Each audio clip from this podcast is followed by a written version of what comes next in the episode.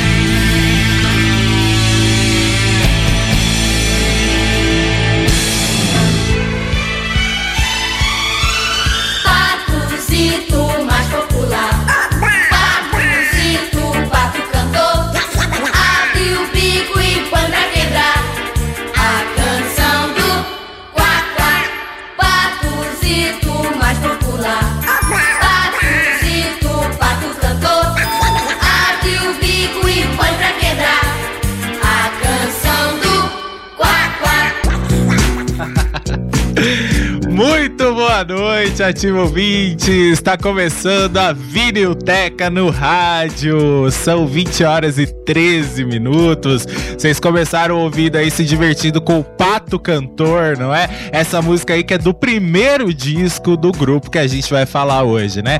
Toda quarta-feira aí de outubro a gente tá falando de um disco infantil, né? Que marcou a história da música, que marcou as nossas histórias também. E hoje a gente vai homenagear a turma do Balão Mágico. Aê!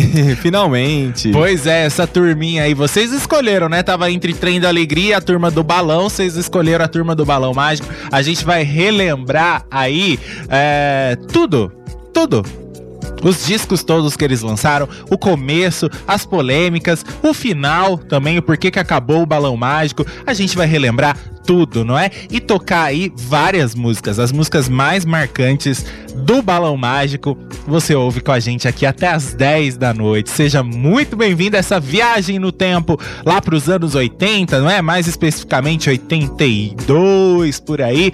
Pois é, eu sou José Alno Júnior e eu sou Gui Company. Boa noite. Muito boa noite. Você participa com a gente, você sabe, né, pelo telefone 36737204, WhatsApp 98604 1295. Muito boa noite para você que tá ouvindo a gente aí no seu radinho de pilha, não é? Aí, ou então você que tá ouvindo no seu trabalho, né? Tem gente que tá trabalhando agora e tá ouvindo aí a Vinilteca. Muito boa noite também para você que ouve a gente pelo ativa.vipfm.net, para você que ouve a gente pelo Radiosnet também ou qualquer aplicativo aí que transmita a nossa programação. Boa noite também Bom dia, boa tarde para você que ouve a gente no podcast, não é? Quando o nosso programa vira podcast e vai para as plataformas aí de streaming. Espero que essa viagem seja gostosa para vocês também. Vamos falar de balão mágico? Vamos lá começar? Vamos lá. Olha só, o balão mágico nasceu nos anos 80 não é? Eles ganharam é, um programa só deles na televisão, não é? Horário aí da manhã, né? Antes de Xuxa, eram eles que comandavam a manhã aí da Globo, não é? Eles venderam 12 milhões de cópias dos seus discos aí pelo Brasil, não é? Foram cinco álbuns e uma das foi, foi aí uma das maiores bandas infantis da história do Brasil e praticamente a primeira, não é? É, tem um diferencial aí no Balão Mágico, né? O Balão Mágico, na verdade, fez surgir um monte de outras que vieram depois. O próprio Trem da Alegria veio com uma outra pegada, mas ainda aí, por causa do sucesso do Balão Mágico, que o Trem da Alegria surgiu, não é? Então foi um filão aí que os produtores perceberam que dava muito certo, não é? Mas vamos contando aos poucos aí.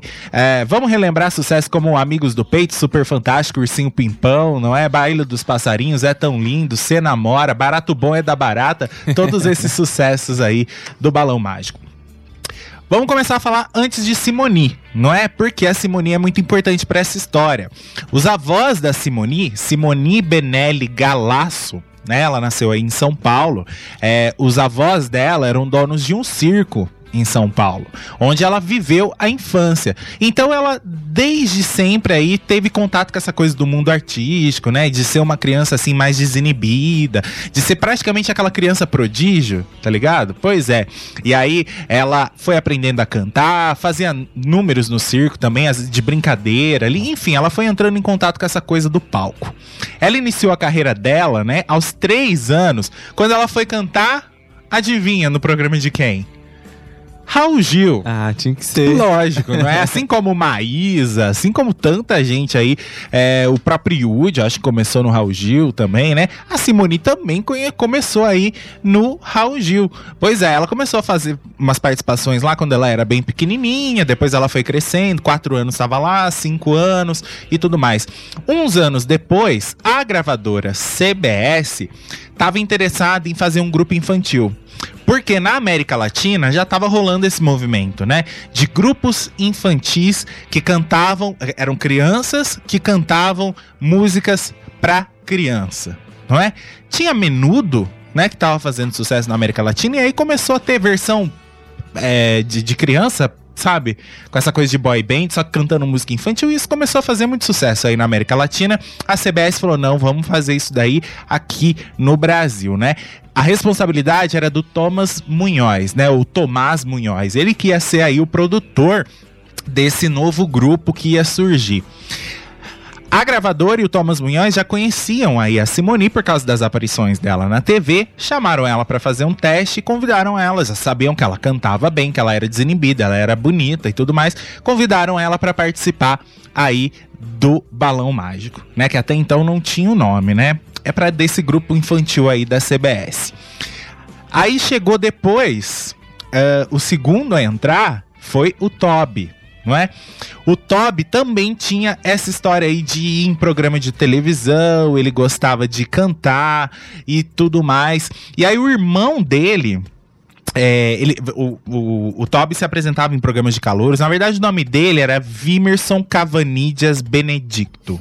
Vimerson Cavanidias Benedicto, o nome do menino. Ele fazia é, teste para comercial, ele participava de desfile, era um menino bonito, participava de show de calouros. O irmão dele descobriu que estava tendo um teste para um grupo infantil lá na CBS e tudo mais. Levou o menino para fazer o teste na gravadora. Ele foi imediatamente convidado para fazer um parzinho com a Simoni os dois estariam aí à frente desse grupo que aí sim ganhou o nome de A Turma do Balão Mágico. Ele virou Toby porque Vimerson era um nome muito difícil para um grupo para criança, né? Os fãs iam ser é, crianças e tudo mais. Era um nome difícil aí você colocar é, a criança pronunciar. Então deram o um apelido dele de Toby, certo? Ele entrou na banda, ele canta, entrou no grupo aí, ele cantava também, né? Ele era desenvolto com a câmera e tudo, já estava acostumado com televisão e tudo mais. Foram pro estúdio gravar, só os dois quem ia ser o responsável pelas músicas não ia ter uh, muita, muita produção em cima dessas músicas, não. Simplesmente chamaram o Edgar Poças, que era um produtor musical também, e falaram para ele traduzir músicas, traduzir letras, né, que estavam fazendo sucesso no exterior, desses grupos infantis que estavam fazendo sucesso, traduzir simplesmente para o português e aceitar, acertar lá os direitos, e o Toby e a Simone iam gravar essas músicas.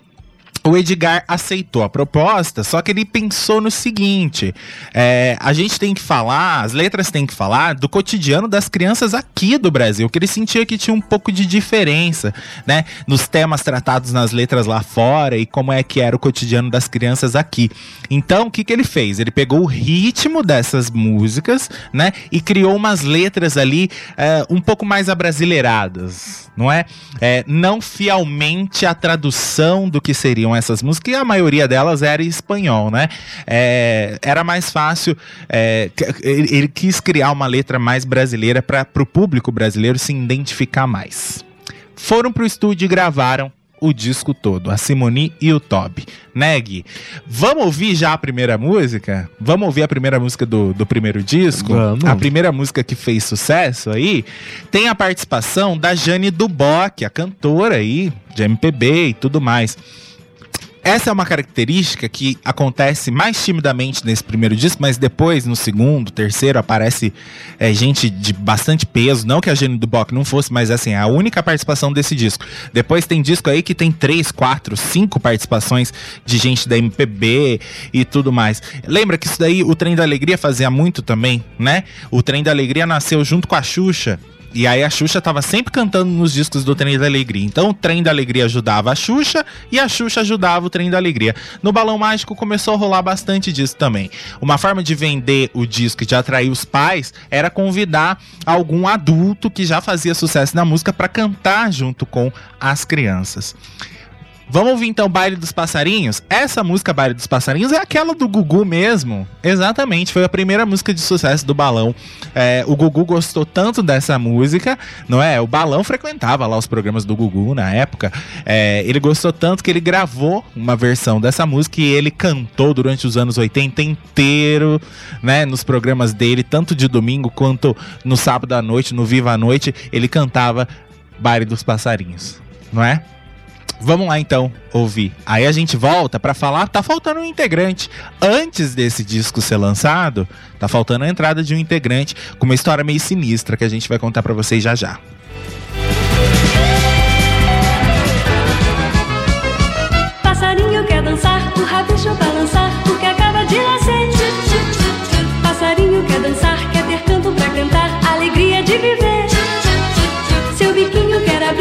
asinhas sacudir e o rabicho remexer. Joelhinho vai dobrar, dois saltinhos só pra ver,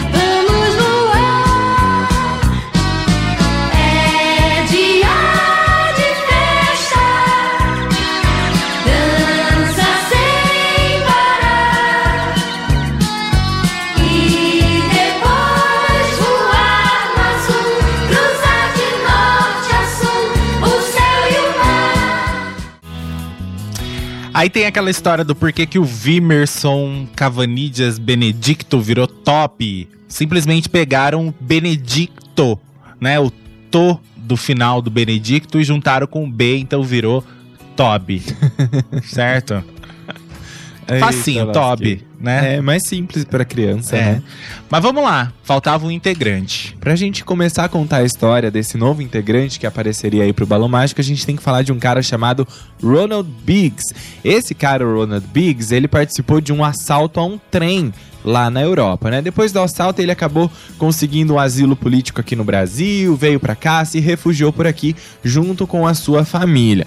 Só que depois de um tempo descobriram que ele era o Ronald Biggs que tinha assaltado esse trem. Uma quadrilha acabou sequestrando ele e levou pro Caribe, uma forma ali de conseguir uma grana, né? De pedir um dinheiro de resgate. Esse trem era um trem pagador, né? Então ele tinha uma fortuna, Sim. né? Os, os bandidos acharam que o Ronald aí tinha uma fortuna, né? Por causa desse assalto. E aí, o personagem que entra pro Balão Mágico agora é filho do Ronald Biggs, né? O Michael Biggs. Quando o pai dele foi sequestrado, o menino foi pra televisão, fez um apelo em rede nacional pra trazerem o pai dele de volta, e isso acabou comovendo o Brasil inteiro, né? Todo mundo se doeu ali com a dor desse filho querendo o seu pai. O Munhoz então acabou chamando, né? Quando o Ronald Big voltou já pro Brasil e tudo, é, ele chamou o Ronald e perguntou se o filho dele, o Michael, sabia cantar. O pai dele respondeu que ele só sabia cantar uma música, né, de brincadeira que era Ó Susana. O Munhoz gostou tanto do menino cantando que ele pegou, o disco já estava todo pronto, né, pronto para ser lançado com todas as músicas gravadas. Então ele retirou uma das músicas desse disco e fez o, o Michael gravar aí uma versão de Ó Susana para encaixar no disco do Balão Mágico para ter pelo menos uma música dele no novo disco, já que ele seria parte aí fixa do Balão Mágico a partir de agora. Na verdade, o Mi- Michael Biggs, ele era um menino assim muito espontâneo também, era uma criança bonita também, muito espontâneo. É, ele fez o Brasil inteiro chorar com esse apelo pelo pai que ele fez na televisão e a CBS não era boba, ela queria fazer sucesso, certo? Ela queria vender disco, ela queria chamar atenção, então é, acabou chamando o Michael aí que nem era muito cantor nem nada disso, mas sabia ali, dava pro gasto, não é? Já tinha ali os outros dois, o Toby e a Simone, que cantavam bem. É, chama, chamou ele aí para participar do Balão Mágico. Então tava feito, né? Balão Mágico aí começou como um trio, com Simone, Toby e aí o Michael virou Mike né? Pra, o Michael era mais difícil também para falar, então virou Mike. Simone Toby e Mike. Aí sim o disco pôde ser lançado em 1982, o primeiro álbum da turma do Balão Mágico, que tinha simplesmente uma capa branca escrito a turma do Balão Mágico do ladinho assim, e eles dentro de um balão. Um balão que estava sendo é, suspenso por vários por várias bexigas, né? Vários balões coloridos, né? E aí aparece uma pipa voando também na capa, assim, os passarinhos, né? E eles estão dentro da, da cesta do balão, né? Junto com um palhaço, né? A Simone sentada com as perninhas lá de fora, os dois meninos. Esse disco aí é, foi para as lojas e eles passaram a fazer a divulgação, não é? A CBS era uma grande gravadora, então eles começaram aí em programas de TV, né? Começaram aí a, a voltar, voltaram lá no, no Raul Gil também, começaram a fazer uns shows, né? Aparecer em circo e tudo mais, aquela divulgação que precisa ser feito. E aí aos poucos, esse primeiro disco e o grupo ia começar a fazer muito, muito, muito sucesso, não é? Vamos ouvir a próxima? Que é desse disco também? A Galinha Magricela com certeza você lembra dessa. Minha preferida. A gente nem tá falando muito sobre composição, porque era tudo versão. Versões aí do Edgar Poças para músicas é, que estavam é, sendo cantadas aí por esses grupos latinos, não é? Que estavam fazendo sucesso com crianças. Bota ovos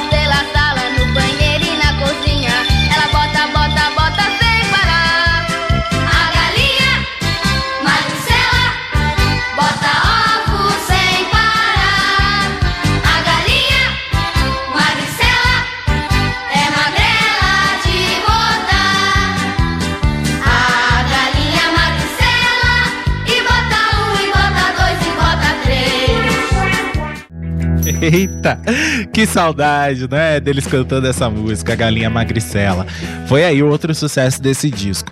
Olha só, o disco do Balão vendeu um milhão de cópias. Vendeu muito, né? Um milhão de cópias. Pois é.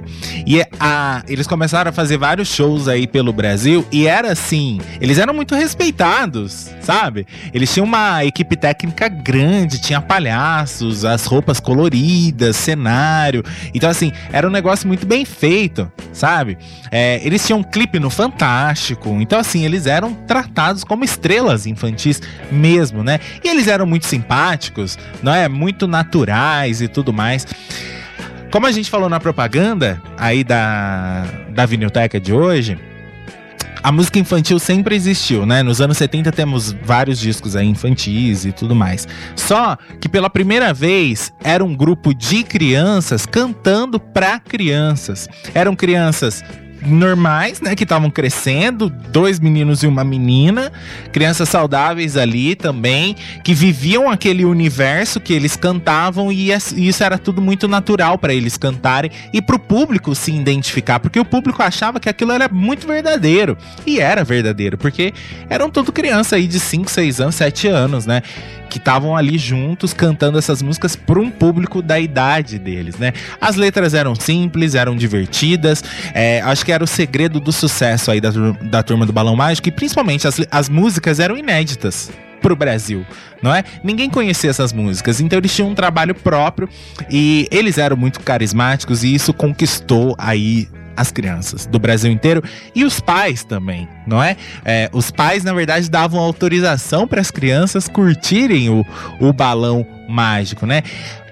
Eles eram muito talentosos, e o segredo do sucesso era originalidade, talento e inocência. Tava formado aí é, o sucesso do balão, não é?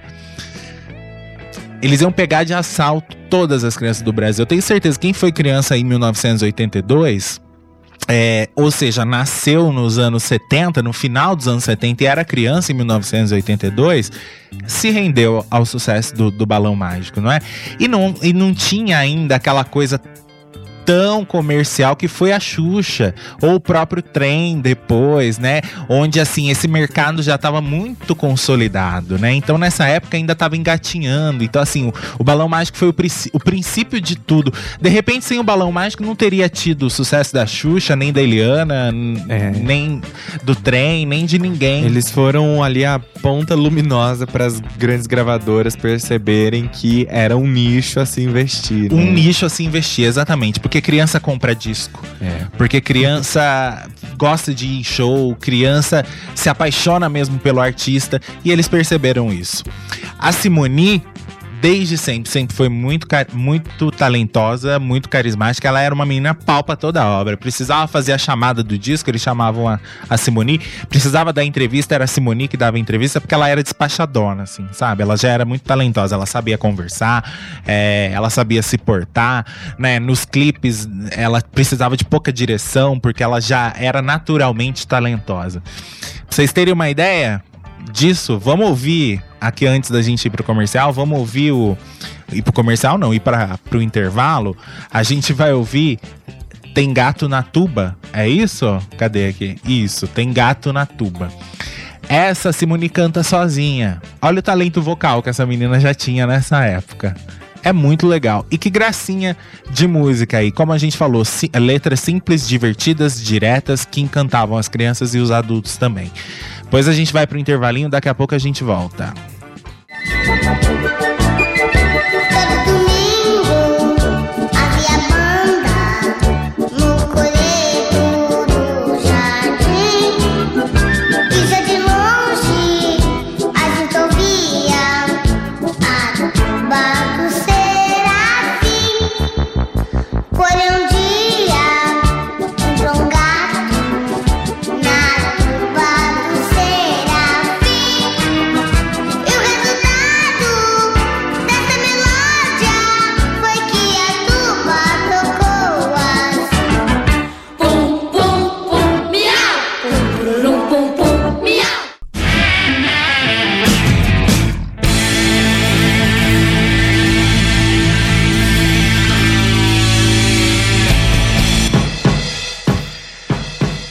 De volta com a Vinilteca no rádio, relembrando hoje o sucesso da Turma do Balão Mágico. Você continua participando aí com a gente pelo WhatsApp 98604 1295, tá? 98604 1295, 19 é o DDD. Tem os comentários aí, Gui? Temos sim. A Rafisa disse engraçado é que muitos anos depois é que eu soube que essa música era do Balão Mágico, né? Falando aí da música dos, do Baile dos Passarinhos, né? Ah, sim. Eu sou, só lembro do Gugu cantando essa música no Viva a Noite no Domingo Legal. Pois é, o Gugu viu o sucesso da música aí, gostou do tal do passarinho e pegou pra, pra ele, viu, Rafisa? Um abraço também pro Beto Rodrigues, ele mandando aí um abraço para todos os ouvintes. Valeu, Beto, boa noite. A Rose Bordim também tá por aqui. Falou boa noite, meus amigos queridos. Quantas saudades, músicas muito gostosas de se ouvir. Até hoje, essas músicas são tocadas nas escolas e nas comemorações com as crianças.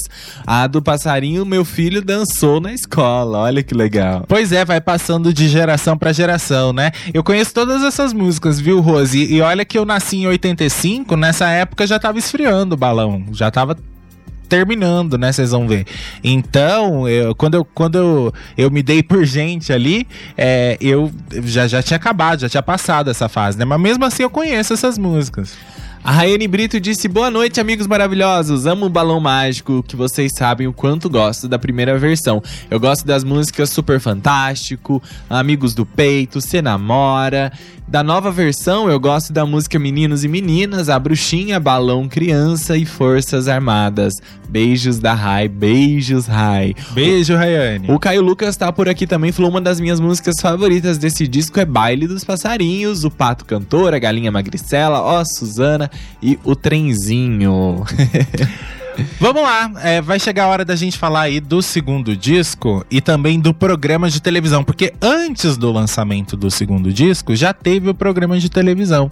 Foi logo no ano de 1983, mas o Gui vai contar daqui a pouco. Antes vamos ouvir mais uma. Essa já é do segundo disco. O a música Juntos, que tem a participação da Baby do Brasil, que na época ainda era Baby Consuelo. É muito legal. Essa música aí já fala sobre escola, né? Vocês vão perceber que esse segundo disco ele é um pouquinho mais crescido que o primeiro. É, os temas mudaram um pouco. Daqui a pouco a gente vai falar sobre isso. Vamos ouvir essa juntos aí, que ganhou clipe também, passou no Fantástico, com a Baby Consuelo de professora. E as crianças lá cantando com ela na sala de aula.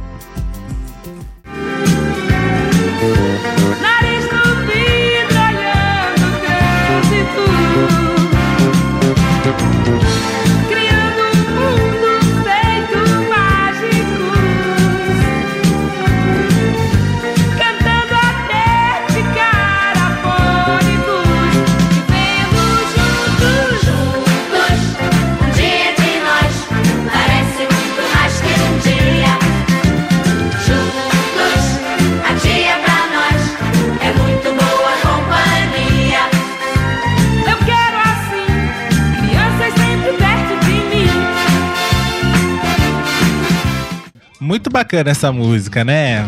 Ensinando as crianças na época aí a ter a alegria em ir pra escola, né? Encontrar os amigos, a gostar dos professores, da professora, né? Ver a professora como uma amiga ali, uma tia amiga.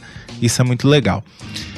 Vamos lá, rapidinho, Guilherme Copani, mandar os abraços aí. Mandar um abraço pro Flávio Barbosa, que tá por aqui, que diz: perdi a conta de quantas festas na minha infância embalados por esses hinos. Eita. O Michael Kevin também tá por aqui, o Igor Fogassi, a Andrea, o Crisão, valeu, o Crisão falou que balão é tudo de bom, a Isaura Talamone, a Luzia, a Silvia Pereira, o Juliano, o Leonardo Morris, que falou que a Vinilteca devia ganhar aí o Grammy, também Valeu, Leonardo. o Afonso Santana, que diz: Tenho certeza que, as- que a pesquisa de vocês foi feita com esmero e teremos uma ótima noite relembrando a minha adolescência. Já não era mais criança quando eles estouraram, mas relembrar eles será muito bom.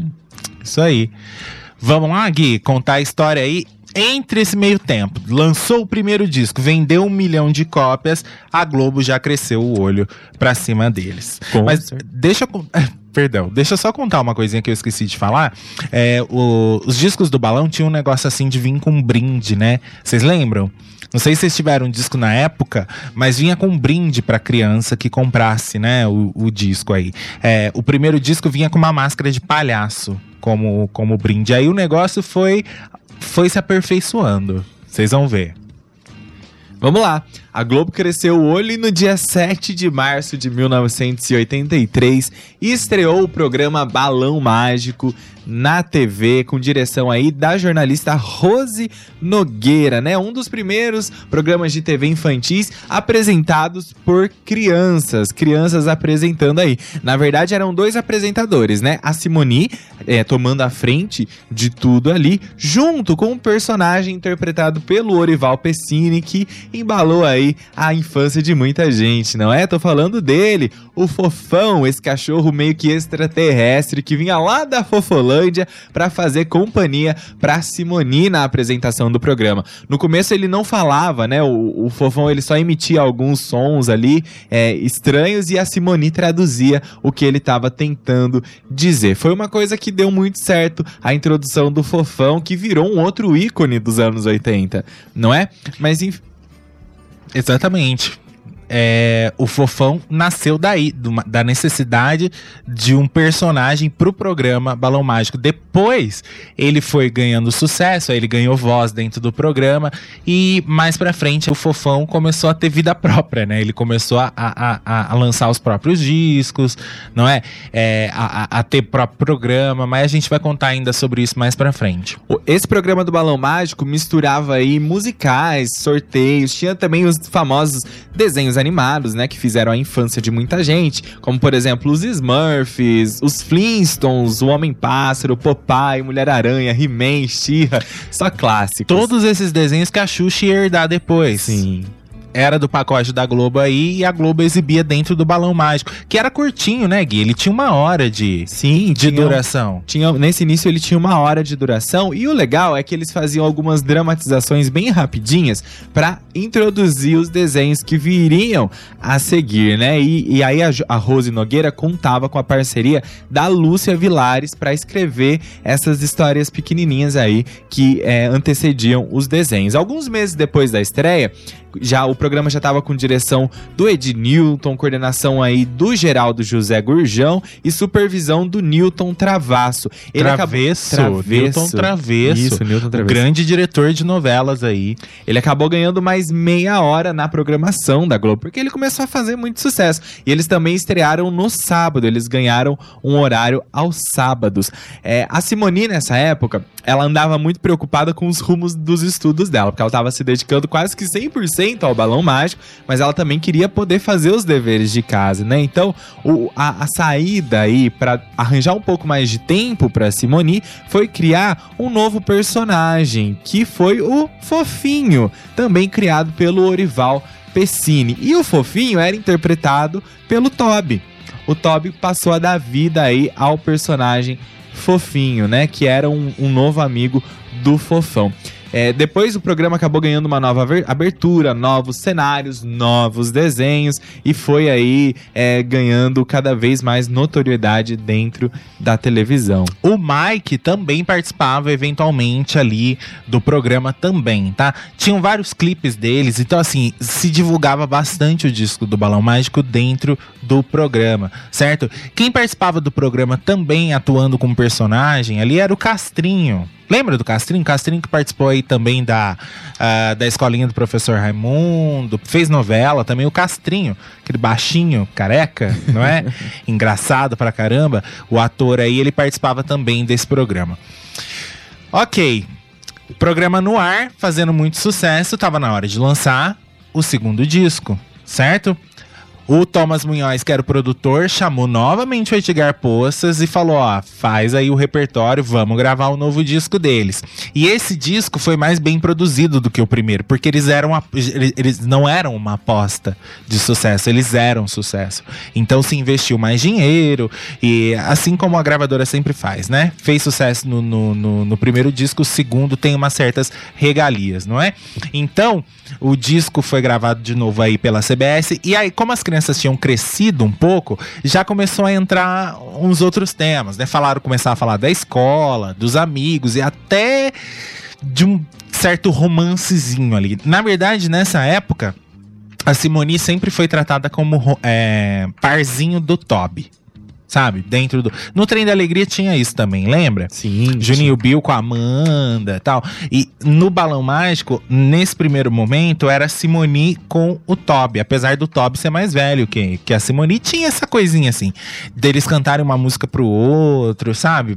É, aquela coisa de namorico de escola, namorico de criança, que na- hoje em dia. é, é, a gente tem outra visão, mas naquela época, nos anos 80, é, era uma outra visão, podia passar isso na TV, não influenciava ninguém, enfim. Então acontecia isso. Pra participar desse disco do segundo, aí, meu filho, veio Djavan, né, participar aí do, do Super Fantástico.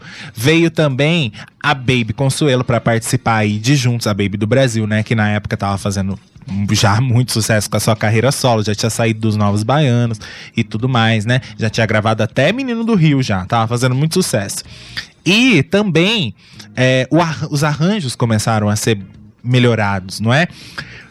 Lincoln Olivetti fez os arranjos do disco. E aí tem participação também de Chiquinho de Moraes, fazendo arranjo de cordas em, em algumas músicas, inclusive no Super Fantástico. Grandes caras. O disco aí produzido pelo Mauro Mota, adaptação das músicas pelo Edgar Poças. Então o segundo disco tinha que ser sucesso e foi. Bateu um recorde. Na semana do Natal, ele foi lançado, ele foi lançado em setembro de 1983, esse segundo disco. Na semana do Natal, é, o disco vendeu mais de um milhão de cópias. Só na semana do Natal. Então, um presente da criança em, é, de Natal em 1983 foi o disco do Balão Mágico. Por causa dessas músicas todas.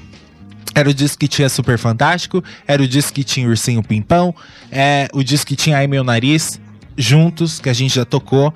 Enfim, era sucesso. Os discos do balão, eles não tinham encarte. Eles vinham com a capa toda colorida e atrás já vinham as letras na contracapa. sabe? Não vinha com encarte. Eu acho que era uma maneira de também ficar mais fácil pra criança manusear, né? Já que o disco era feito pra criança, então a criança ficava com a capa. E eles sempre vinham com, com um brinde Com também, brinde, né? Então é. era uma forma de é, Baratear. baratear o, o- o processo. Você tem toda a razão, Guilherme. Eu acho que era isso também. O lance de baratear aí, porque mais o encarte, mais o brinde ia ficar muito caro pra, pra gravadora, não é? A capa desse segundo disco já é até mais bonita, né? É um céu, né? Meio pintado em aquarela. E eles estão. Tipo, num balão, né? Um, um- como é que eu posso dizer? É quase que um Zeppelin. É um Zeppelin, roda, exatamente. Um negócio meio estranho. um Zeppelin em desenho, né? Aí tem um palhaço na frente pilotando, tem o balão onde tá escrito a turma do balão mágico e os três estão, né? Simone na frente, Toby no meio e Mike atrás, é, nesse nesse Zeppelin, não é? Com um palhaço à frente. Exatamente. Deus Guilherme me ia morrer de medo, porque ele morre de medo de palhaço. Vamos ouvir o Super Fantástico. Chegou a hora, lógico, com o Djavan. Aí a gente volta pra falar dos clipes, né? Porque Super Fantástico tem um clipe in- incrível que foi pro Fantástico. Ah, Tinha a assessoria da Globo ali, diretores da Globo tomando conta dos clipes deles. Não tinha como dar errado. Então, meu filho, subiu de nível, né? Vamos ouvir.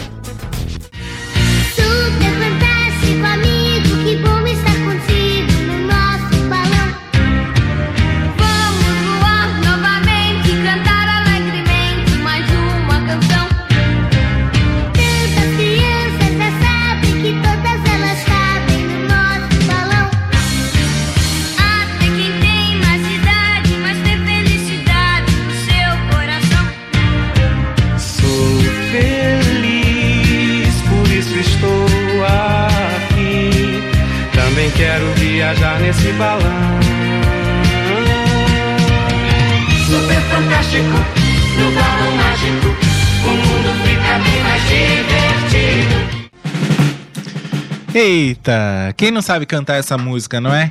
Quem, acho que até crianças que nasceram nos anos 2000 conhecem essa, essa, essa música aí. E assim, essa não é o caso, essa música não.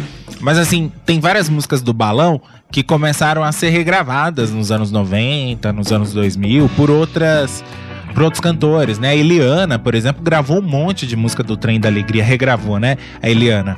Regravou muitas músicas do Balão, então assim, foi passando de geração pra geração e, enfim, viraram músicas clássicas do cancioneiro brasileiro infantil, não é? De certa maneira, Com né? certeza. Toda... A minha irmã, hoje de 7 anos, conhece. Então, pois é. E olha, faz tanto tempo, né? Estamos falando aí, a Super Fantástica é de 1983. Antes de eu nascer, eu tenho 35. já, olha é. quanto tempo já faz, né?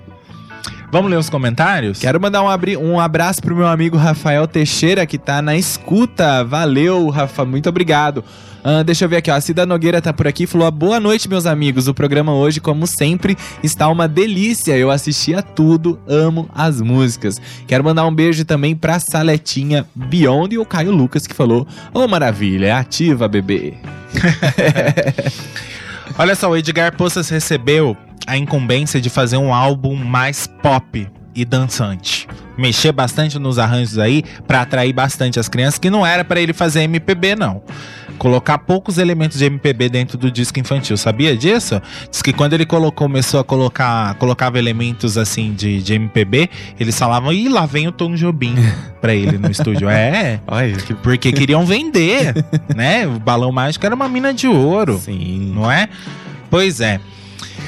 Os caras começaram. o- os caras, ó. O grupo começou a ter a garantia de clipes muito bem produzidos pela equipe da Rede Globo, clipes que eram exibidos no Fantástico. Inclusive, eles têm um, eles têm um recorde, sabia, Gui? Um recorde, na verdade. É, o Super Fantástico passou duas vezes no Fantástico, num domingo e no outro domingo Porque fez sucesso. fez muito sucesso, as pessoas começaram a ligar durante a semana pra, pra Globo pra reprisar o clipe. E aí o clipe foi reprisado. Isso nunca tinha A acontecido Globo no Fantástico. passava uma vez só, né? Só uma vez, porque cada, cada programa tinha um clipe, né? Toda semana. Inclusive era assim, uma loucura, né? Pra ver qual artista que vai estar no, no clipe do Fantástico da semana que vem. Então o Balão ganhou aí. E sempre que eles lançavam um single, eles estavam fazendo é, clipe no Fantástico, né? Horário nobre, nobre, nobre da Globo, não é? No domingão aí, desde sempre. Pois é. É, tem um clipe aí que inclusive dá pra ver aí na, no YouTube, né? Que tem a participação do Djavan, né? Super legal. Inclusive, esse Zeppelin da capa do disco aparece no clipe, né? Eles voando nesse Zeppelin, e ele ganha vida, eles começam a voar e o Djavan tá lá junto com eles. E tem. Eles viram uns bonecos de, de, de fantoche pequenininhos e o Djavan cantando junto com eles. É muito bem produzido.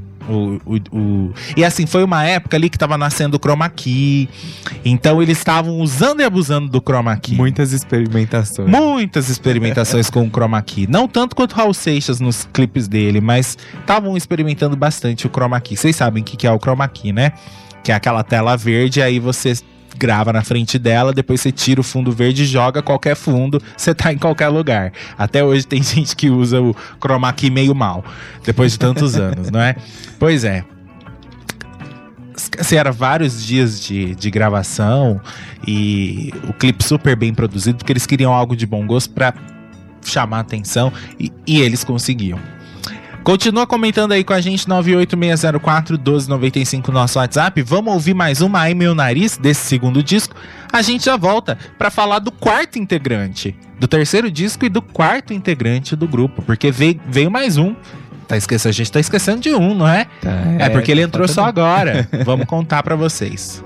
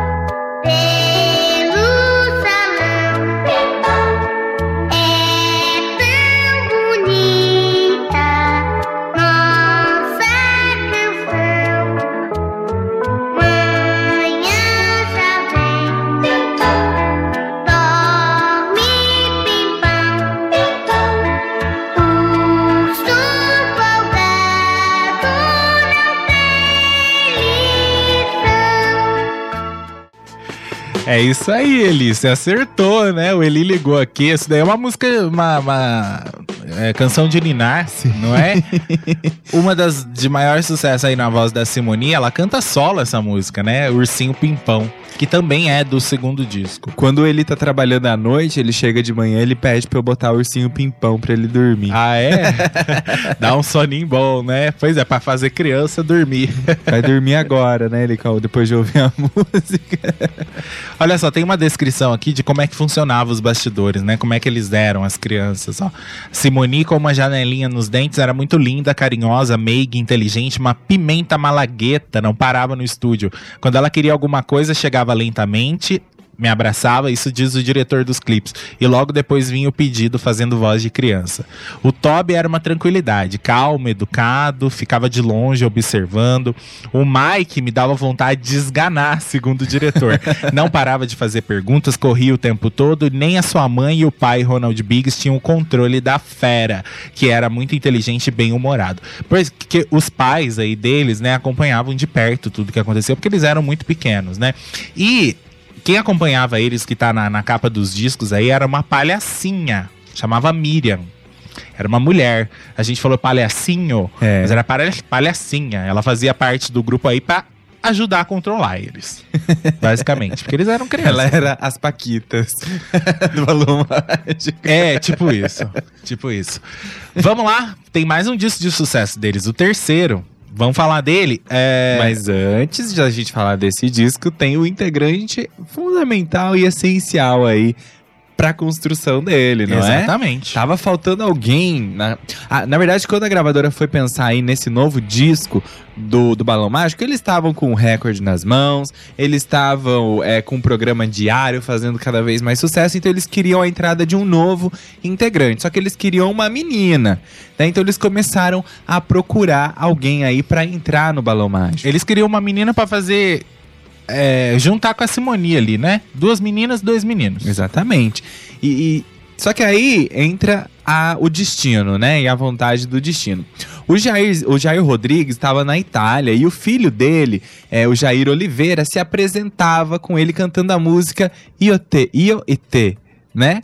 E aí aconteceu aqui no Brasil um evento onde o Jair Oliveira iria se apresentar junto com o Pelé, num show aí do Pelé, né? Os dois iam se apresentar juntos. Anos 80, meu filho. Deus um show do Pelé no Maracanã. Era só o que me faltava, né? Mas enfim. Cantando o quê? Aquela ABC, ABC, toda criança tem que ler isso. Deve ser. Mas aí, pra, pro ouvido do público que pagou por isso, o Pelé teve que cancelar de última hora. E a responsabilidade de carregar o show inteiro nas costas ficou aí pro Jair Oliveira. E o menino arrasou, não ficou com medo, foi pro palco, cantou, mostrou toda a simpatia que ele tinha. Afinal, ele era filho de Jair Rodrigues. Então, pois é, ele conseguiu segurar a multidão sendo um menino, né, Gui? Pois é, a galera ficou ali é, encantada, ficou surpresa com o carisma, com ele segurar esse show sozinho.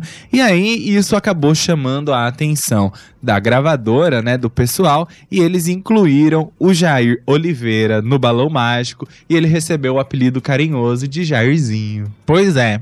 E ele era um menino negro no meio ali daquelas crianças brancas, né? Então, acho que também isso pesou. É, era importante essa inclusão naquele momento. E também. é, O que, que eu ia dizer? Esqueci que eu ia dizer. O menino. Ah, tá, lembrei. Que, que eu ia falar? É, e depois desse show aí começou a correr nos bastidores, né? Que o menino era talentoso, que o menino segurou aquele show sozinho, né? E começou a aparecer matéria dele porque ele era filho do, do, do Jair Rodrigues e tava fazendo muito sucesso. Então, a bola da vez, o menino famoso da vez, a criança famosa da vez pra entrar no Balão Mágico era o Jairzinho. Então ele entrou. E ele era muito talentoso, né? Ele cantava. Inclusive, nesse novo disco, ele canta uma música sozinho que é Bombom. Lembra de Bombom? A gente nem pegou Bombom aqui pra tocar, mas era aquela Sonhei que era um cantor de fama internacional, Sim. sucesso arrebatador em La América Central. Então assim, eh, ganhou clipe dele cantando essa música sozinho. Ah, e tem, tinha outra coisa também. Nos finais de ano, tinham especiais do Balão Mágico, assim como a Xuxa fez depois. Sabe aqueles especiais da Xuxa de Natal, que a Xuxa cantava as músicas do disco Sim. e tinha uma historinha por trás? O Balão Mágico fazia esses especiais nessa época. Então, assim, tinha clipe pra todas as músicas do disco. Então, todas as músicas tocavam. Além dos singles, as outras músicas também eram conhecidas pelas crianças. Veio aí esse terceiro disco, então, lançado em 1984. Eles sempre lançavam em setembro. Por quê? Por causa do, do mês de outubro. Por causa do Dia das Crianças, exatamente. Porque era uma maneira de vender o disco tanto em outubro quanto no Natal. Sim. Certo? No Natal já estaria estourado, então eles vendiam disco pra caramba. O disco também. Ó, o anterior, o segundo, vendeu 2 milhões. Esse aqui passou do 1 milhão também. E aí, meu filho, as participações desse disco. Esse aqui é aquela capa mais bonita, né? Que estão os quatro abraçados. Sim, não é? eu acho uma gracinha. Pois é, os quatro estão abraçadinhos, o Jairzinho tá na ponta. Aí depois, antes do Jairzinho, tem o Toby, a Simonita de amarelo, né? E o Mike no cantinho. E aí tá escrito só a turma do Balão Mágico em cima, não tem nenhum desenho, né? Só a fotinha deles. Participação especial de Roberto Carlos, Fábio Júnior, Baby do Brasil e Pepeu Gomes e Fofão também, né, que já era mais do que conhecido da garotada aí, porque fazia o programa junto com eles. E aí, deixa eu jogar mais um fundo aqui. Dessa vez o Edgar Poças teve uma outra missão, que era fazer um disco um pouco mais crescido do que o que tinha sido lançado no ano anterior. As crianças já estavam crescendo, o público crescia junto com eles, então ele é, ah, recebeu a missão aí de bolar umas músicas um pouco mais adolescentes, pré-adolescentes, pra eles cantarem, não é? Nessa época, tem até a idade que eles estavam nessa época, O Toby tava com 13, 13. anos, a Simone com 8 e o Mike com 9. Pois é. Então eles já eram meio que pré-adolescentes. Verdade, eles foram crescendo junto com o público. Então, disso surgiu a música Se Namora.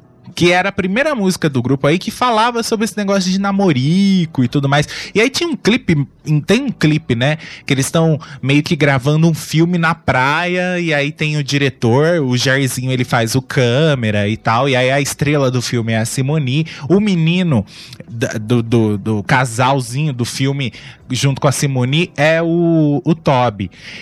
E aí eles correm na praia, vocês já viram essas imagens, tem no YouTube também, eles correm na praia e um se abraça no outro e, e caem no, no, na- no mar e tal.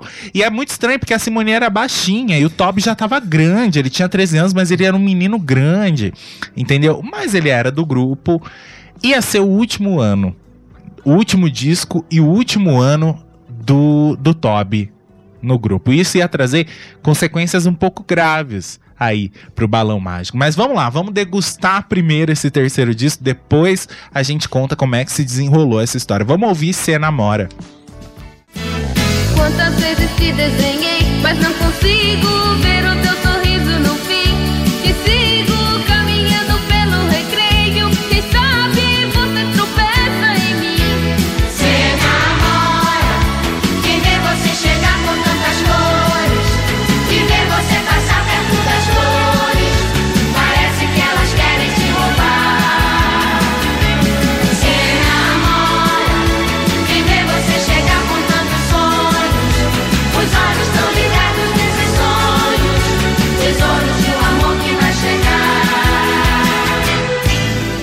Adoro, tô cantando aqui, adoro essa música. Essa música é uma música italiana, sabia? Ela chamava E l'amore. E aí ela virou Se Namora, não é? Pro disco aí. Mais uma vez, Chiquinho de Moraes e Lincoln Olivetti fizeram os arranjos, produção de Mauro Mota, em time que tá ganhando, não se mexe, não é? Essa música é a terceira do disco, mas vamos falar da primeira, que é a que tem a participação do Roberto Carlos. É tão lindo. Cara, essa música aí é, fez parte da minha infância demais. Pois é, a Eliana regravou depois também. Ela fez muito parte da minha infância por causa da Eliana. É, mas eu conheci depois essa versão do Balão Mágico, que é a primeirona em português aí. E olha só que legal, é uma música que fala sobre o bullying, não é? Ela tem uma conscientização aí contra o bullying. E numa época em que a gente nem sabia é, o que, que era essa palavra, a gente nem conhecia essa palavra, né? Bullying é uma palavra super, super recente. Fala aí do, da amizade, não é? É, Quando você é amigo de alguém, não interessa se essa pessoa é baixa, magra, gorda, feia, bonita, rica ou não, né? Se é amigo, não precisa mudar, porque ser amigo é tão lindo e por aí vai. Agora eu quero que vocês me expliquem, até hoje eu não entendi, o que é que Erasmo Carlos está fazendo no clipe da música. Porque o Erasmo não canta e ele aparece no clipe. Ele não toca, não? O- Não, não, que eu saiba, não. não sei. Será o Erasmo Carlos Às tem alguma vezes. participação que passou despercebida por mim? Mas eu vi o clipe esses dias, está Roberto cantando com Simoni e Erasmo Carlos aparece ali, não sei por quê. Por que, que Erasmo Carlos aparece? Porque Erasmo iria participar do outro disco, do próximo disco, né? De repente, por isso que Erasmo foi chamado. Mas desse disco, Erasmo. Dessa música, Erasmo não participa. Mas Erasmo es- estava no clipe. Era um clipe feito com chroma key também. E aí o bichinho que tem bigodes de foca, o amigo, né, que tem bigodes de foca, é, nariz de tamanduá, é, e a, orelhas de camelo e tudo mais, era tudo computadorizado, lembra? Era um bichinho mó estranho, assim, amarelo, que aparecia no, no clipe. Muito bem feito para aquela época. Era legal. Vamos ouvir, eu sei que essa daqui a Rose Bordin gosta, né, Rose? Vamos ouvir É Tão Lindo. Mas ser amigo não precisa mudar. É tão lindo, deixa assim como está choro. Difícil é a gente explicar que é tão lindo.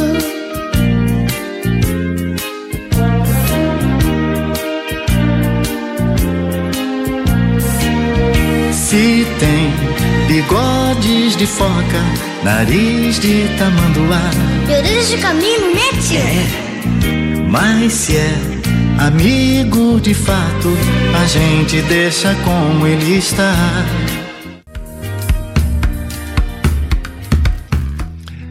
Uma curiosidade, É Tão Linda é uma música em inglês. É It's Not Easy. E aí depois ganhou uma versão do Edgar Poças, virou É Tão Lindo. Mas nesse disco aqui, tem algumas músicas que foram compostas especialmente pro Balão Mágico. É o caso de Meu Mocinho, Meu Cowboy. Foi composta por Augusto César e Cláudio Rabelo. Tem também Palha e Aço, Moraes Moreira e Bel Machado, que compuseram. Essa também, Dia de Festa, que tem a participação do Fofão, que é a última do disco, também tem é, é, composição brasileira. Dalto, Cláudio Rabelo e Paulo Ferro. As outras aí são versões, né? Bombom, Cê Namora, Mãe Me Dá um Dinheirinho, que é a que tem a participação da Baby e do Pepeu, não é? Mas tá faltando a gente ouvir desse disco pra gente fechar ele, Amigos do Peito. que eu acho que foi, é a música que abre o lado B, é a música de maior sucesso desse disco aqui. Gente, nessa época não tinha pra ninguém. Balão Mágico tava fazendo muito sucesso. Esse disco vendeu pra caramba. Eles tinham conquistado o público infanto-juvenil de ponta a ponta do Brasil. O programa fazendo um sucesso tremendo. Celebrando o mês da criança, a Rede Globo exibiu o especial da Turma do Balão Mágico, chamava a Turma do Balão Mágico em Amigos do Peito, que foi um programa aí do Augusto César Vanucci que era o cara que produzia os grandes musicais da Rede Globo, infantis, né? Era ele que estava envolvido. Então, enfim, era sucesso absoluto o Balão Mágico. Acho que foi a melhor fase de sucesso do Balão Mágico foi com esse disco. Vamos ouvir Amigos do Peito, com participação do Fábio Júnior. E aí nessa música, nessa letra tem a apresentação do próprio Jairzinho, né? Que ele fala: Sou o Jairzinho, o mais novo do balão. Foi o primeiro single aí lançado desse disco, exatamente para apresentar o Jairzinho com uma música arrebatadora e apresentar ele para o público infantil. Sou Jairzinho, o mais novo do balão. Oi, eu sou o Fábio. Também vou nessa canção.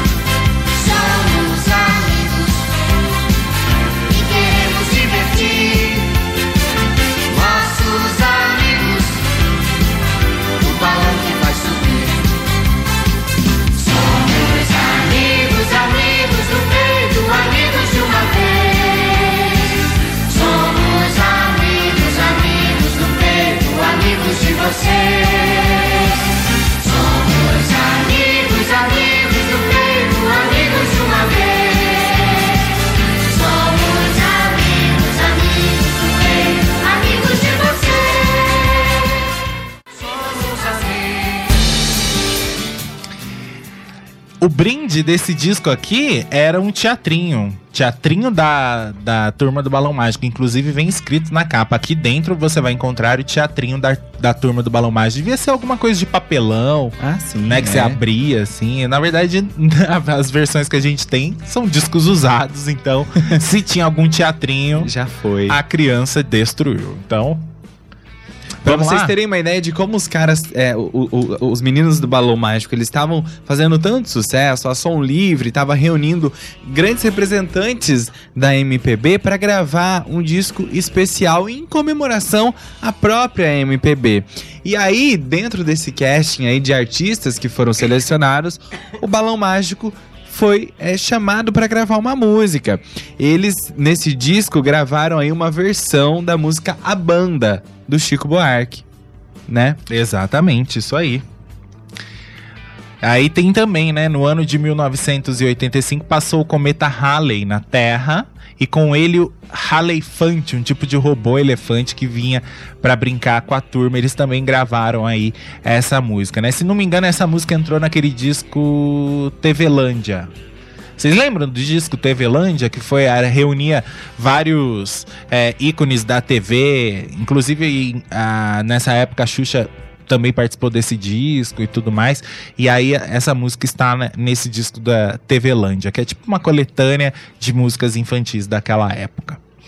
Mas vamos lá, antes da gente ir pro intervalinho, Tudo bem, isso daí foi 1984, veio o ano de 1985.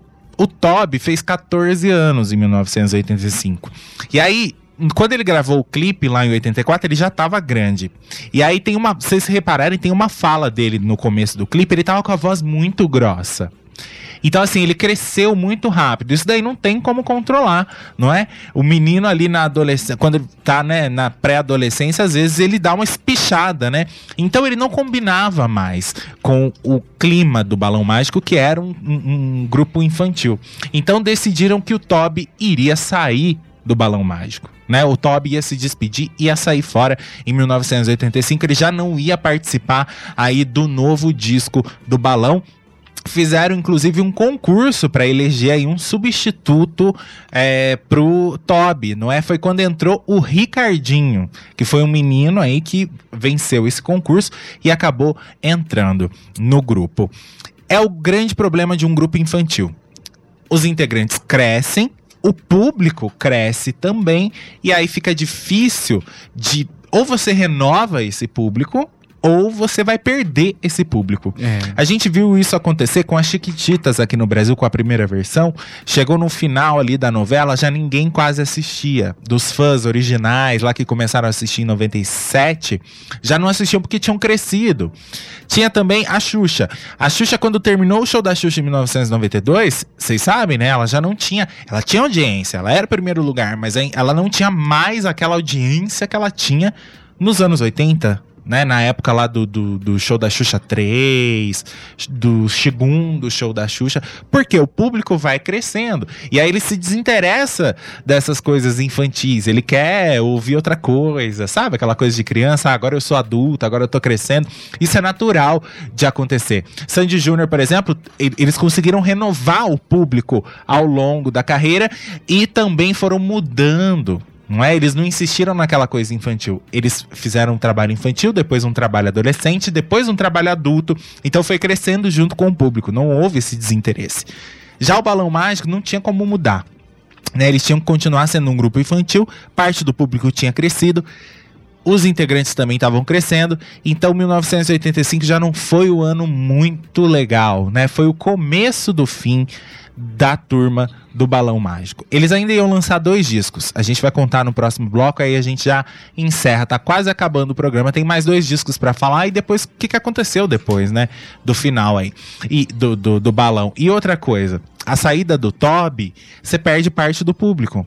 Sim, até porque tinha muita gente que gostava dele, né? Exatamente. É que, que nem quando aconteceu a quebra do trem da alegria, quando saiu o Luciano, né? Existe uma que... e a Patrícia também. Existe uma quebra, né? Porque tinha gente que era fã só do Toby, ou então curtia o Toby no grupo. O Toby saindo, você se desinteressa. Então isso daí é muito perigoso.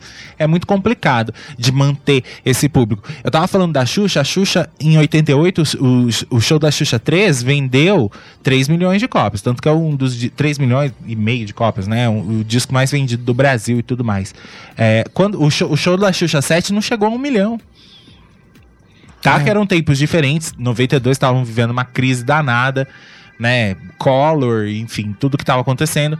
Mas é, era um reflexo de que não ia durar para sempre, né? Tanto que a Xuxa foi trabalhar com adolescente, depois ela voltou para criança, mas aí já era um público diferente. Já era um público que era pequenininho lá nos anos 2000 e tudo mais, não é? Vamos pro intervalinho, daqui a pouco a gente volta e vai encerrando a história do- da turma do Balão Mágico.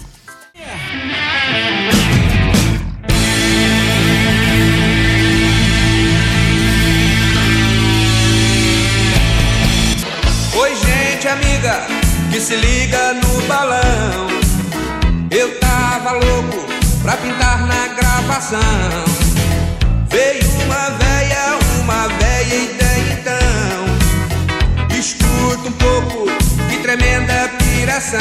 Oh! Bom barato, bom é da barata Dona girafa, que gravata O canguru tá dentro do seu bolso E o seu pato com a pata no seu pé Parece sim que o pinguim tá de casaca Você ouviu aí a primeira música do quarto disco da turma do Balão Mágico, né? Estamos falando deles hoje. É... Que barato bom é da barata. Não é? Tinha um duplo sentido, Ani. Aí, né? Eu acho que é a única música do Balão Mágico que tinha duplo sentido. O Trem da Alegria tinha várias músicas com duplo sentido. O Trem da Alegria era praticamente todo o repertório de duplo sentido. Pois é, o balão já era um pouco mais infantil, né? Mas essa daí, a cigarra com o cigarrinho na mão, barato bom é da barata, é meio esquisito É. isso aí, né? Mas passou despercebido, era anos 80. Vamos ler Quero os mandar- comentários? Quero mandar um abraço pra minha querida amiga Saletinha Biondo, que tá por aqui. Ela disse: Boa noite, meus amores. Parabéns, o programa está lindo. Bela e linda homenagem a este conjunto maravilhoso. Que saudades deles. Parabéns a vocês. Tem hora que é tão bom voltar ao passado. Aê, valeu, Saletinha. Obrigado, Saletinha. O Marcos Ian também tá por aqui. Ele disse: Boa noite, meninos. Hoje vocês mexeram fundo na minha infância. Tenho todos os vinis do Balão Mágico. Adoro, principalmente o primeiro e o segundo. Quero mandar também um abraço pra Sandra e pro Edivaldo que estão curtindo a gente lá em Santa Rosa e o Alexandre que falou recordando parte da minha infância ouvindo balão, lembrando das músicas, as participações especiais de uma abertura muito bonita, não lembro o ano, onde o tema era a música Depende de Nós do Fofão. É, que coincidentemente hoje faz quatro anos do falecimento do seu intérprete. Jura? Do Orival Pessina? Eu não sabia. Quatro anos hoje? Foi o que ele disse. É. Tem as charadas, aquelas perguntas de o que é o que é. Lembrei de um disco que vinha um cheque dentro, que é esse que a gente vai falar agora. É o quinto disco que vinha com um cheque pra você abrir uma poupança na caixa. Era o brinde. É, tinha, outra, tinha outro brinde também. O que que tinha? Tinha, quer ver? Tinha um outro brinde. Ah, tinha um carrossel pra montar. Vinha de papelão também, vinha um carrossel pra você montar. E aí vinha um cheque, um cheque inclusive com o logo do, ba- do balão mágico, que você abria uma conta. Seu pai podia abrir uma conta pra você na caixa. Podia vir dinheiro no cheque. É, tá escrito poupança começa em criança, é, da Caixa Econômica Federal. Você levava o cheque lá, o teu pai depositava uma quantia, você abria a conta, a conta ficava pra criança. Doideira, né? Deixa eu ver. O Rafael também tá. Ele disse pra mim que tá amando o programa. E a Rose Bordin, ela disse: Gosto muito. É, quando meu filho tinha 5 anos, ele mandava essa música pro amiguinho de aniversário. O amigo também gostava. O É Tão Lindo, né? Isso. Legal, isso aí. O Davidson Braga também tá por aqui. Um abraço pra você, Davidson. Valeu aí pela sua companhia também. Ele falou que ele tem dois discos do balão. A gente também tem dois discos. A gente tem ah, o segundo e o terceiro, né, Gui? Exatamente. O segundo e o terceiro. A gente tem só esses. Precisou arranjar o- os outros. Acho que a gente até arrumou um, um desse aqui de. Acho que a gente até tem, hein? Esse aqui. É que a gente não trouxe hoje. É, a, gente a tem, gente tem mais algum lá que tá, a gente não pegou. É, eu acho que é esse aqui, o, o, o de 1985. Esse disco vendeu um milhão de cópias também. Então, assim, em vendas eles não perderam tanto. Nessa época, que nem a gente disse, Toby já não estava, era o Ricardinho. A capa era um carrossel gigante, não é? E eles sentados em cima do, do carrossel, né? As participações. Barato Bom é da Barata. Vem aí com Erasmo Carlos. Grupo Metrô participou de Não Dá Pra Parar a Música. Dominó participou de duas músicas. O grupo Dominó, que tava fazendo muito sucesso, a boy band aí, né, brasileira, é, participou de Fim de Semana e participou de Chega Mais Um Pouco. Tem também participação do Castrinho, que fazia o programa junto com eles, cantando a música Tic Tac, que também fez bastante sucesso. Tinha uma música chamada Coração, onde Simoni e Jairzinho cantavam juntos. Agora, o Jairzinho virou o parzinho da Simoni. Porque o Toby tinha saído, então o parzinho da Simoni era o Jairzinho. Uma né? parceria aí que a gente veria ao longo dos anos. Pois né? é, esse solo aqui que eles fizeram é, mostrou que eles tinham capacidade de seguir juntos depois, né? Mas já já a gente vai falar sobre isso. É, tem também Baby do Brasil e Pepeu Gomes com um raio de sol, Presença onde eles participam. constante. Moraes Moreira, que tinha composto uma música pro disco anterior, aparece cantando Garota e Garoto junto com eles também. Ah, que mais que dá pra falar? Ah, o especial, né? Foi ao ar no final de 85, o segundo especial aí da Turma do Balão Mágico, a Turma do Balão Mágico número 2, né? De novo, um programa de Augusto César Vanucci, onde eles cantavam praticamente todas as músicas do disco e tinha uma historinha. E aí tava todo esse povo. Tava o Dominó, tava Baby do Brasil e Pepeu, tava Metrô também. Vamos ouvir essa? Não dá pra parar a música? É legal essa. Eu escolhi essa também pra tocar, pra gente ouvir duas desse disco aqui. Jeito ritmo, magia, diz a melodia. Sinta pelo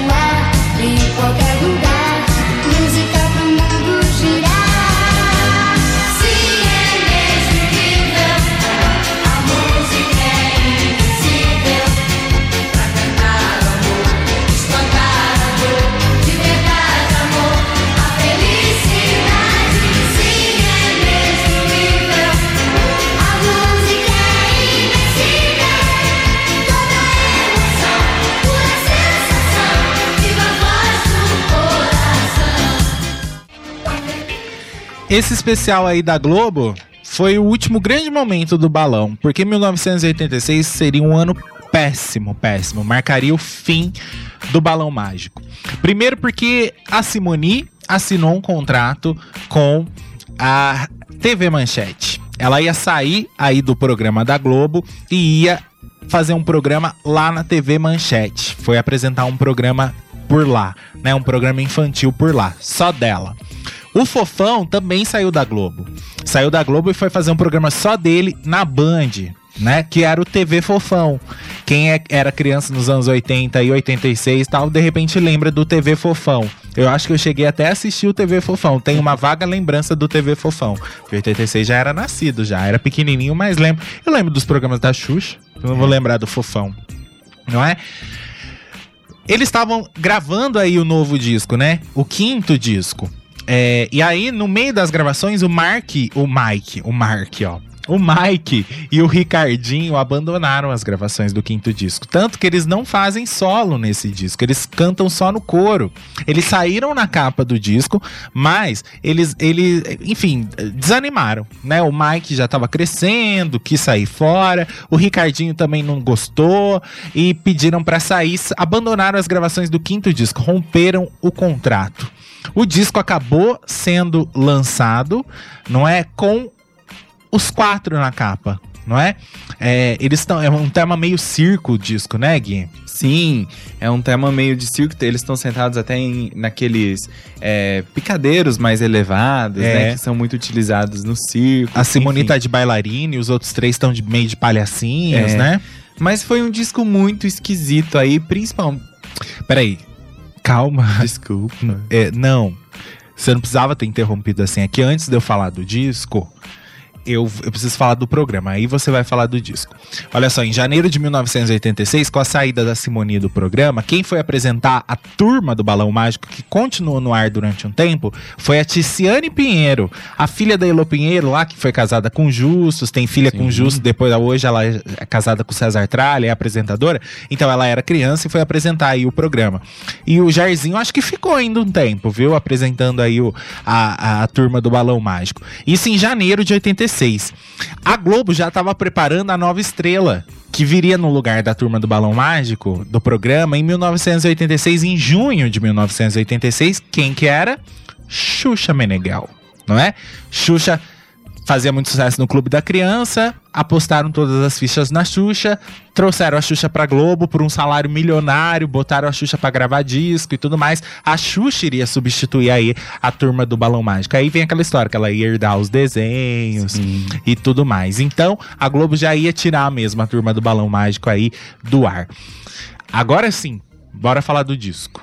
O quinto disco do Balão Mágico, né? Como eu já adiantei, um disco meio estranho, porque foi um disco aí da gravadora da, da Som Livre, mas gravado pela CBS, né? Então é, foi uma coisa muito esquisita. Como os dois meninos já estavam saindo, as crianças estavam crescendo, eles resolveram apostar em músicas mais adolescentes, mais juvenis, só que acabou pegando um tom muito mais melodramático do que era necessário, né? Então isso também ajudou bastante aí é, com o fato do disco ser mais estranho.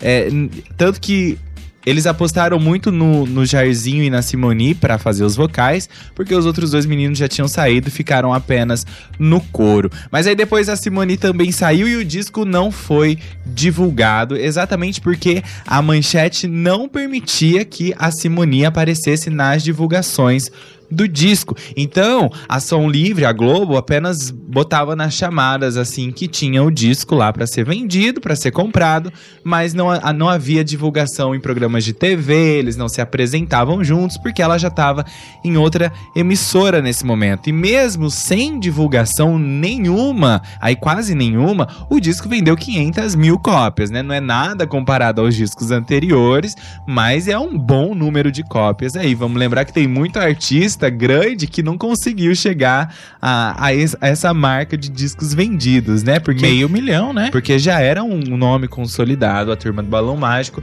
embora tivesse aí em franca decadência. Pois é, não é? Tava cada um, cada um querendo ir atrás do- dos seus, é, do seu rumo, né? Dos seus projetos. E a gente também não sabe o que, que acontecia nos bastidores, né? O que, que, que fez, por exemplo, a Simone desistir da Globo e ir pra Manchete e tudo mais. Então tá, aí era o fim do balão mágico. Só que aí aconteceram outras coisas aí nesse meio tempo que são importantes de contar. A Simone, ela foi pra Manchete pra fazer o programa Nave da Fantasia. Depois de um tempo, ela seria substituída pela Angélica. Não é? Angélica iria entrar no lugar dela, porque ela iria pro SBT fazer o Dó, Ré, Mi, Fá, Sol, Lá, Simoni, um programa infantil lá no SBT. Em 1987, Simoni e Jairzinho, se aproveitando aí do sucesso que eles faziam como dupla, lançaram um LP chamado de Jairzinho e Simoni. E aí eles gravaram a música Coração de Papelão, que fez muito sucesso, muito sucesso. Ela é lembrada até hoje. Foi um disco que vendeu bastante. A Simoni trilhou ainda um tempo de sucesso ao lado do Jairzinho. Vamos ouvir essa? Com certeza você vai lembrar. É uma versão de Pop Love. Acho que do Paul Anka, não é? Paul Anka que gravou Pop Love. Não é a única versão dessa música é, que existe no Brasil. A gente, inclusive, tocou uma vez aqui uma do, do Beijo do Vampiro, que era uma versão de Pop Love também, da trilha de Beijo do Vampiro, que é outra, outra letra.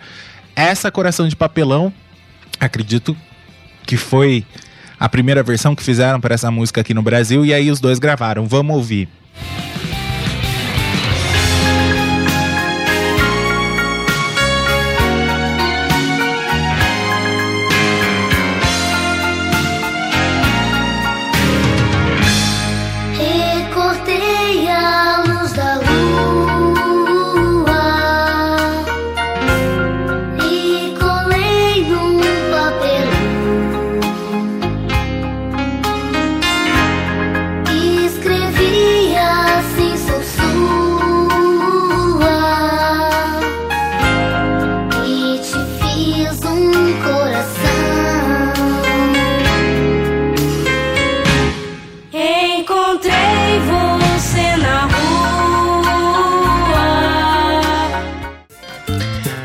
Simoni e Jairzinho venderam mais de 500 mil cópias desse disco. Por causa dessa música, né? Foram num monte de programas de televisão divulgar aí essa música com o apoio da CBS, porque o disco foi lançado pela CBS, a gravadora do, do Balão Mágico, né? Na verdade, eles queriam continuar com o sucesso do Balão Mágico, só que aí só com os dois, né? De repente lançar um segundo, um terceiro, um quarto disco, né? Só que aí parou nesse. Parou nesse. É, eles até. É, parece que gravaram um disco em espanhol também para lançar aí na, na América Latina. É, teve uma pouca repercussão e aí não deu certo. Eles acabaram se separando. Em 1987, cada um foi seguir o seu caminho. A força do sucesso aí do Balão Mágico era tão grande que, olha só, no auge do show da Xuxa, em 1988, quando a Xuxa tava vendendo 3 milhões e meio de cópias lá com o show da Xuxa 3, e quem tava fazendo sucesso já era o Trem da Alegria, a CBS lançou uma coletânea chamada A Turma do Balão Mágico, Os Grandes Sucessos. E vendeu meio milhão de cópias. Ixi, vendeu bastante também. As pessoas eram saudosas do Balão Mágico. Eu acho que até lembro dessa coletânea, entendeu? É, então, assim, acho que tinha fôlego ainda pra continuar Sim. um tempo de alguma maneira, não é? De repente transformar ali o grupo num- numa coisa mais adolescente mesmo, mas com integrantes que quisessem fazer parte, de repente chamar o Toby de volta, não sei. Tinha fôlego ainda. Não é? Mas o que ficou marcado foram essas músicas infantis aí. Mas não parou por aí, porque teve uma nova versão, né, Gui? Em 1988, uma nova formação do grupo, já que ah, quem tava fazendo sucesso era o Trem da Alegria. Vamos ressuscitar a turma do Balão Mágico. Vamos fazer vender de novo, né? A nova turma do Balão Mágico, que surgiu em 1988 com três integrantes. Eram duas meninas gêmeas, a Natana e a Tuane, que eram filhas, é, são filhas, né, da cantora Adriana. E também o Rodrigo, irmão da Vanessa, que participava do Trem da Alegria Sim. não é? Os três formaram aí a nova turma do Balão Mágico, lançaram dois discos. Um em 88, 89 e outro em 1990. Primeiro disco teve como sucesso a música Bruxinha, que tocou pra caramba. Eles foram iam direto na Xuxa, iam nos programas aí cantar essa música. Nos programas do Gugu, foram também no Faustão e tudo mais. E ah, o segundo disco, o sucesso foi a, música Quem Não Sabe Assoviar. Eles venderam 300 mil cópias desse primeiro LP e pararam por aí, porque nessa época quem tava fazendo sucesso mesmo era o, o Trem da Alegria. Então, Juninho Bio, Luciano e tudo mais, e, e uma pegada mais diferente, né? Uma pegada um pouco mais. ah, menos inocente do que o Balão Mágico. Mais maliciosa. Mais maliciosa. Tem várias músicas maliciosas no. no- assim como a, a- a discografia da Xuxa, né? Com certeza. Várias músicas ali com meio com duplo sentido, que era uma maneira de agradar as crianças e agradar os pais também. Então o, o grupo se desfez. Mas vale a pena a gente terminar com a, a última música que a gente vai ouvir, a gente volta pra se despedir com Bruxinha. Da nova turma do Balão Mágico. Vale, vale a pena lembrar, porque eu tenho certeza que tem gente que cresceu, era criança ouvindo essa música.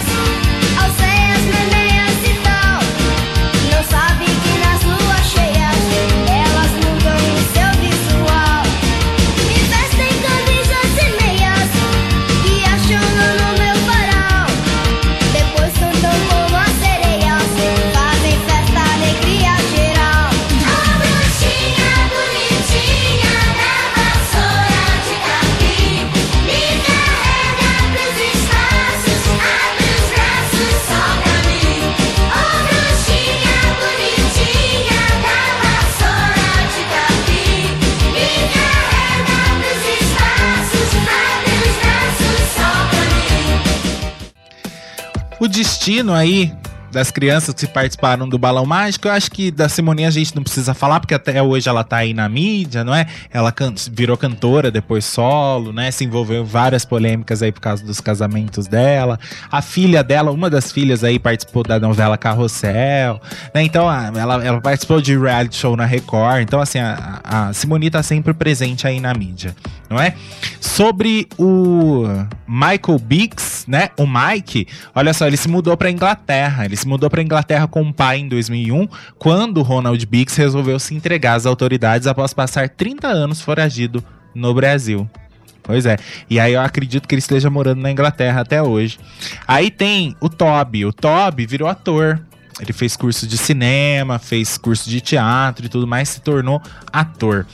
O Jairzinho, é, produtor musical, né? E cantor também, né? Também faz. é, de vez em várias vezes ele aparece na mídia aí e tudo mais. é, trabalhando com o pessoal da, da, de MPB e tudo mais. Foi in- é, indicado ao Grammy Latino de melhor álbum pop contemporâneo em língua portuguesa em 2019 por seu álbum Selfie. Então, assim, continuou na carreira musical. Certo? O que mais que dá pra falar? É, foram é, todos, foram, eu falei de todos, não é? Sim. Agora o Ricardinho a gente realmente não tem notícia, porque do mesmo jeito que ele entrou, ele saiu, então, não é? Não temos muitas notícias dele. E teve o revival aí, né? Do, do Balão Mágico ano passado, Sim. não foi antes da pandemia. Foi. Simoni tava junto, eu nem lembro, Simoni, Era Simoni, o Jairzinho. e o Toby. Eu acho que era o Toby. É, que eles fizeram shows, né? Pra relembrar o balão, assim como o trem tentou fazer também.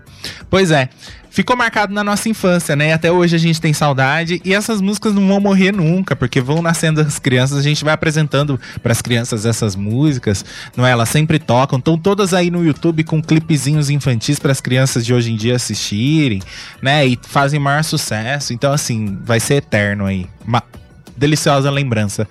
Espero que vocês tenham gostado. Foi legal, né? Lembrar aí da história do balão mágico.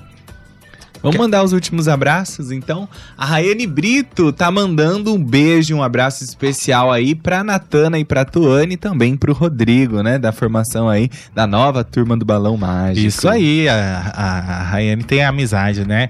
Com os três aí. Então, um beijão pra vocês, tá certo? Vocês fizeram parte aí da nossa história também, porque eu dancei muito bruxinha quando eu era criança. O Davidson Braga disse, Bruxinha, eles cantavam na Hebe, no Clube da Criança com a Angélica, no show da Xuxa, no Milkshake. As gêmeas eram engraçadas e o menino era mais sério e tímido. Isso aí. e ele pediu pra você não errar a vinheta do final do programa. Já pus certinho ali, não vou errar, Davidson. Obrigado. Valeu, Davidson. Semana passada você não tava aí, ele encerrou com o hashtag. Foi. Hoje tá a Vinilteca. O Michael Kevin tá, falou que hoje passou muito rápido. A Cida Nogueira disse: Boa noite, meus amigos. Como sempre, amei. Uma linda noite pra vocês, com muito amor e muita paz. Durmam com Deus. Beijo, Com viu. Cida? Do- Dorme com Deus também. Obrigado, viu? Deixa eu ver aqui. Rose Bordim, obrigado pela companhia. Tá, Rafisa também. A Rose falou parabéns pelo programa. Espero que vocês tenham gostado mesmo, vocês tenham se divertido. Semana que vem a gente fala aí de mais um disco infantil, tá? Tá aí pra vocês escolherem nas redes sociais entre Carrossel, a trilha aí de 1991, e também ah, O Meu Pé de Laranja Lima, a trilha da novela da Band aí de 1980, tá certo?